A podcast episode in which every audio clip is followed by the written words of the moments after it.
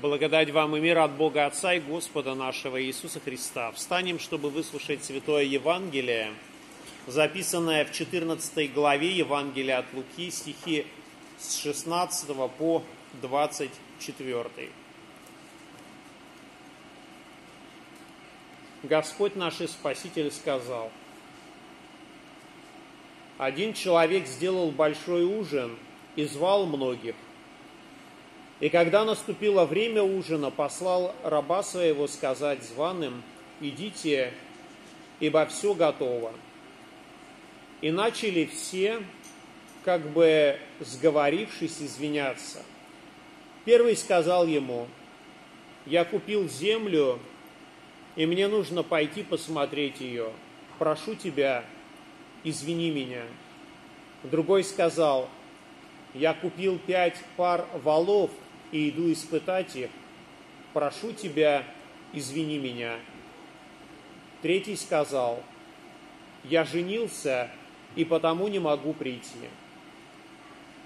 И, возвратившись, раб тот донес о сем господину своему. Тогда, разгневавшись, хозяин дома сказал рабу своему, «Пойди скорее по улицам и переулкам города и приведи сюда нищих, увечных, хромых и слепых. И сказал раб, господин, исполнено, как приказал ты, и еще есть место. Господин сказал рабу, пойди по дорогам и изгородям, и убеди прийти, чтобы наполнился дом мой. Ибо сказываю вам, что никто из, из тех званных не вкусит моего ужина. Ибо много званных, но мало избранных. Аминь. Это Святое Евангелие. Слава тебе, Христос. Аминь. Присаживайтесь, пожалуйста.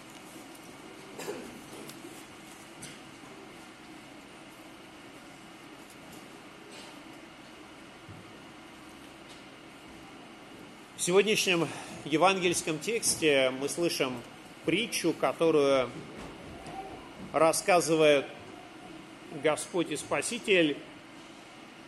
И в этой притче мы видим, как а, некий богатый человек устраивает ужин, на который он приглашает, видимо, званых, уважаемых людей.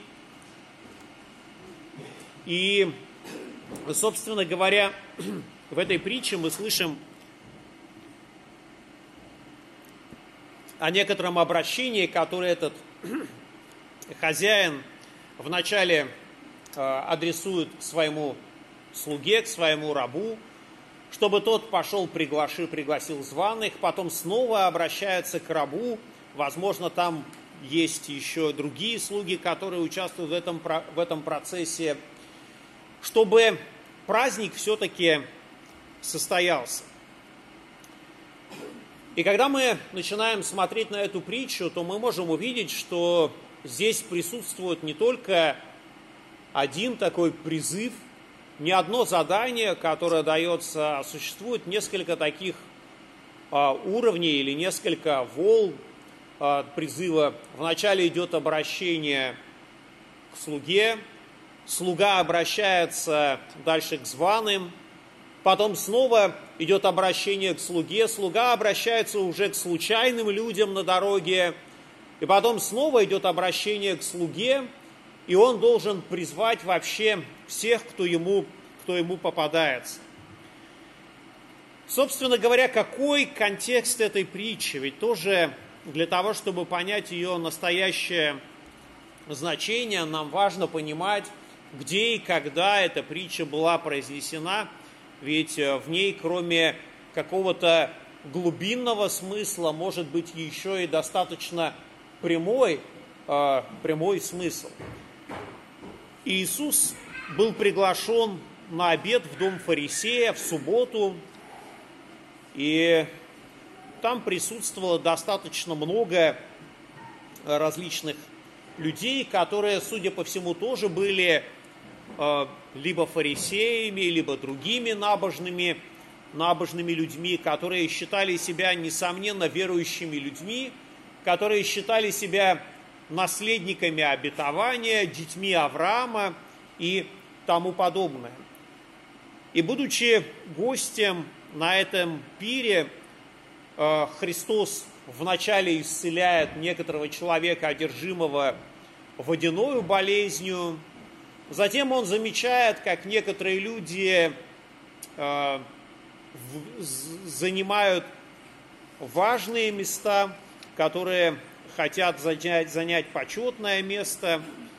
И, собственно говоря, Христос, по сути дела, в некотором смысле критикует их и говорит о том, что действительно достоин уважения и благодарности тот человек, который не ожидает чего-то, не ожидает чего-то взамен, который приглашает на ужин людей, которые не способны оплатить это приглашение или каким-то образом ответить. На что один из гостей отвечает фразой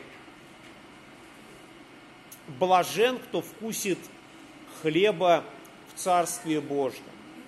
И вот это очень хорошая и важная фраза. «Блажен, кто вкусит хлеба в Царстве Божьем». И, собственно говоря, вся эта притча которую рассказывает Христос, по сути дела является вот этой иллюстрацией э, этого блаженства, которое будет в Царстве Небесном, вкушение хлеба, этого брачного пира, э, званного ужина, который состоится в Царстве Небесном. И Иисус этой притчей, он отвечает прежде всего, конечно же, тому человеку, который произнес эту фразу, обращается к фарисеям, но он обращается также, конечно, и к нам, потому что мы тоже из этой притчи можем много всего найти очень важного. И прежде всего хотелось бы обратить внимание на то, что да, а, все мы так или иначе оказываемся призваны на какое-то служение. Это может быть церковное служение, подобно служению пастора, проповедника, служение министранта или человека, занимающегося, занимающимся гостеприимством в нашей общине, или какое-то другое служение. И нужно сказать, что всякий христианин, который является частью христианской церкви, он призван нести определенное служение. Это может быть э, очень незаметное служение молитвы, которое совершается не на глазах у людей, а совершается дома.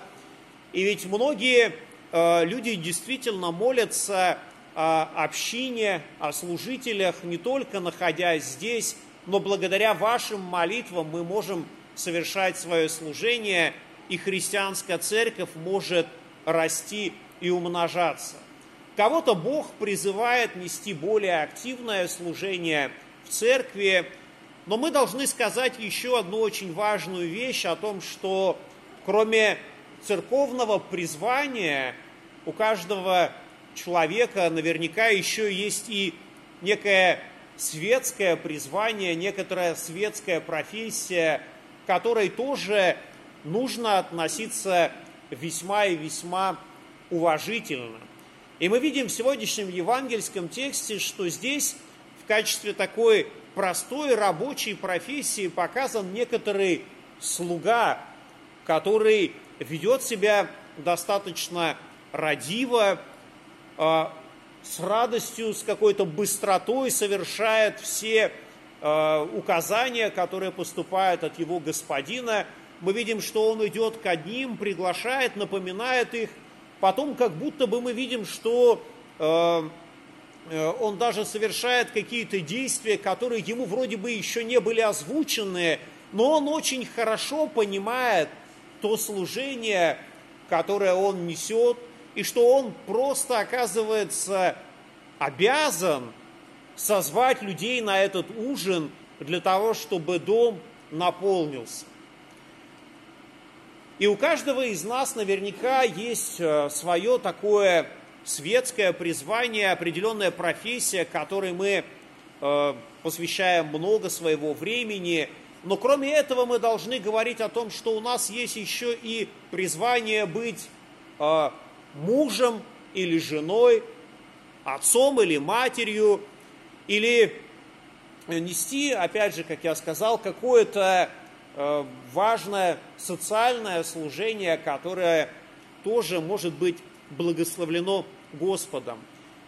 И в какой бы ступени мы ни находились, очень важно понимать, что если это действительно наше призвание, а не просто работа, то, конечно, мы будем получать от этого удовольствие, мы будем э, чувствовать себя очень полноценными людьми, если в своей жизни наша работа еще и совпадает с нашим призванием, то это просто оказывается счастьем, когда мы не просто занимаемся любимым делом, которому мы испытываем радость, но еще и за счет этого можем обеспечивать себя.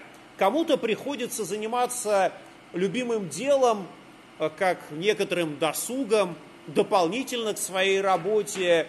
И это тоже хорошо, важно, чтобы мы э, слышали э, вот то призвание, которое Господь определил для нас. Тот дар, которым Он нас наделил, чтобы мы могли его использовать во благо себе и во благо, во благо людям. Но независимо от того, какой профессии мы, э, кто мы по профессии, являемся ли мы служителями церкви, или работаем где-то на светской работе, или занимаемся еще каким-то волонтерством или благотворительностью, все это для нас, конечно же, очень важно, но для Бога оказываются абсолютно все равны, что люди, которые занимают какие-то высокие важные посты, так и люди, которые занимаются какой-то рутинной работой. Для Царствия Божьего нет никакого преимущества в человеке, который проповедует здесь с кафедры или который печет хлеб. Важно, чтобы и у того, и у другого была вера в Иисуса Христа, чтобы в нем мы находили спасение и э, жизнь вечную. В сегодняшнем евангельском чтении мы слышим эту притчу как некоторый ответ а, тем людям, которые там собрались. И можно даже услышать в этой притче некоторый укор. Вот были люди, которые заранее были предупреждены о том, что все состоится. Были люди, которые названы зваными, а когда наступил этот момент, когда нужно было все оставить и прийти на этот ужин, они начали, как бы сговорившись, извиняться. Причины, которые звучат, они звучат вполне себе убедительно, вполне себе логично.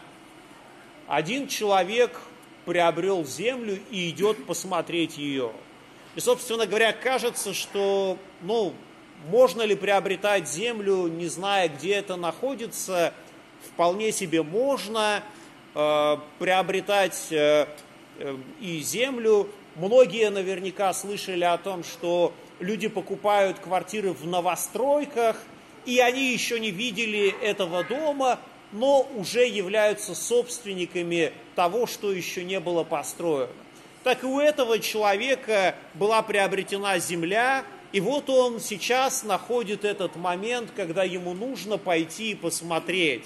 Возможно, что с землей ничего не случится через три дня или через неделю, она точно никуда не денется. И поэтому мы, конечно же, скажем, что это несколько надуманный предлог. Конечно же, не было никакой срочной необходимости идти и смотреть эту землю, раз уж она была приобретена, она в твоей собственности, она точно никуда не денется. Второй человек говорит о том, что он приобрел валов и что нужно их посмотреть в деле. Ну, собственно говоря, причина вроде бы тоже вполне себе э, принимаемая. Э, возможно, что время э, пахоты настало, а возможно и нет. Собственно говоря, когда мы смотрим на э, культуру того народа, то мы понимаем, что вот именно какие-то важные события, обильные пиршества, они устраиваются не тогда, когда идет вот этот сельскохозяйственный сезон, когда нужно пахать землю, а происходит именно тогда, когда урожай уже собран. И поэтому кажется, что это тоже причина надуманная. Валы твои точно никуда не денутся. Третья причина, которая звучит о том, что я женился и поэтому не могу пойти на этот пир. Но, собственно говоря, да, в Ветхом Завете э, свадьба является очень важной, весомой причиной, и человек, который только что женился, э, его даже на войну не призывали, он должен оставаться со своей женой и э, находиться какое-то время в таком радостном благорасположении – но опять же, если так подумать, то никто не мешал этому человеку взять свою молодую жену с собой и оказаться на этом пире, и этому, думаю, что были бы только рады. И поэтому кажется, что все эти причины, они абсолютно надуманы. И, конечно, все это рассказывается нам не просто так. Ведь действительно если эта притча некоторый ответ, некоторый упрек тем людям, которые находились в том доме фарисея, то главная критика была направлена именно в их адрес. Они находили много причин, разнообразных причин для того, чтобы не принимать Иисуса Христа, не принимать того, о ком писали Моисей и пророки, не принимать того, кто совершал великие дела Божьи. И в этом смысле они были очень похожи на этих людей, которые, как бы сговорившись, приводили массу причин, почему они не могут принять этот призыв. И фарисеи находили массу различных причин, по которым они должны были сказать, что Иисус из Назарета – это не тот – тот еще должен прийти. И мы видим некоторые такие высказывания в Евангелиях, когда кто-то говорили о том, что из Назарета разве может быть что-то хорошее из Назарета, или когда кто-то говорил о том, что э, разве в субботу можно творить добрые дела, или другие какие-то высказывания, которыми люди просто отвергали наступление Дня Спасения, наступление этого часа, к которому готовился весь мир, который ждал, когда придет к нам избавление, когда к нам придет Спаситель. И вот он приходит, а свои, те, кто должны были его ждать, они его не принимают. И причин, как я уже сказал, они приводят очень много, но все они оказываются абсолютно неубедительными. И, собственно говоря, эта притча, она может быть адресована и к нам, когда Бог обращается к нам через различные события в нашей жизни, призывает нас оказаться в лоне церкви, услышать Слово Божье, а мы говорим о том, что у нас много различных дел – у нас есть работа, у нас есть дети, у нас есть какие-то заботы. Вообще у меня один выходной, и, конечно, мне хочется провести его с семьей и тому подобное. Причин, по которым люди будут говорить о том, что я не буду сегодня в церкви, может быть огромное множество. Но все эти причины, они оказываются абсолютно неубедительные – потому что, отвергая Божий призыв, мы не сможем вкусить в Царстве небес.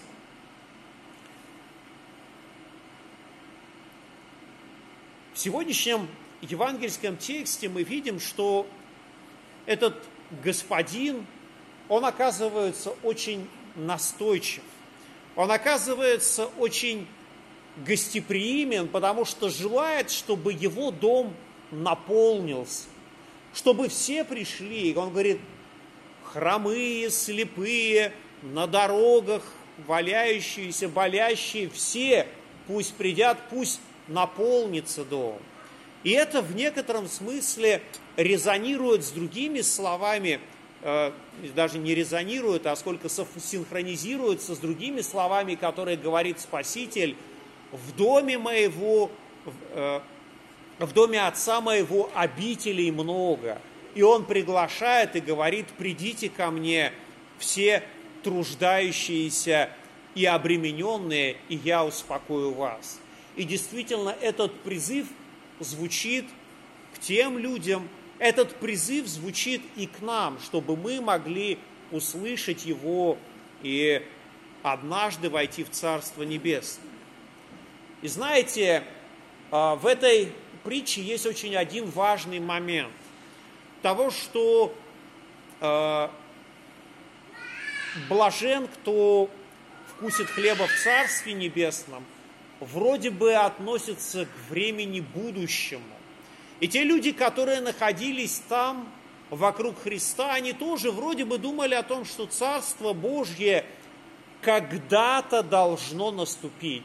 Они думали о том, что это вопрос будущего, но вопрос веры и вопрос нашего участия в Царстве Небесном – это не вопрос, который должен когда-то там состояться. Это вопрос текущего времени. Время Божьего призыва – это не время, когда когда-то, когда Христос придет второй раз судить живых и мертвых. Время Божьего призыва, оно уже настало. Он уже сейчас обращается к нам – посредством своего евангельского слова. И мы должны понимать, что время брачного пира, вот этого блаженного состояния, оно не относится к будущему веку, оно не будет ждать, пока Господь призовет нас через временную смерть. Оно не наступит тогда, когда Христос придет во второй раз. Оно уже наступает. Как мы читаем в Евангелии, Царство Божье достигло вас, оно посреди вас. И это очень важный момент для нас, чтобы мы не пропустили этот призыв, который звучит сегодня к нашим сердцам, через которые Господь призывает нас следовать Евангелию, веровать Евангелию, оказаться участниками того блаженного царства, которое уже сейчас здесь наступает. И это Царство Божье, оно является нам, когда мы слышим евангельское слово, а евангельское слово, оно действительно, как елей на наши греховные раны, оно умягчает, оно исцеляет. Это Царство Божье наступает, когда мы приходим к святому алтарю и принимаем таинство Христова, Его тело и кровь, которые также укрепляют нас, врачуют и исцеляют это Царство Божье, оно наступает, когда Христос присутствует посреди нас, верующих во имя Его и призывающих Его. И это не дело будущего, это дело настоящего. Не стоит ждать, что Господь когда-то даст какой-то особый знак. Он уже сейчас обращается к нам. И пусть Господь благословит нас, чтобы в нашей жизни ничто не помешало нам услышать Божий голос, Божий призыв стать участниками Царства Божьего, стать членами Церкви Христовой, Церкви, которая будет э, в Царстве Небесном занимать почетное место, потому что Церковь Христова – это его невеста. И Господь сегодня обращается к нам. И будем внимательны к слышанному, принимая этот призыв всем своим сердцем. И мир Божий, который превыше всякого ума, соблюдет сердца ваши и помышления во Христе Иисусе. Аминь.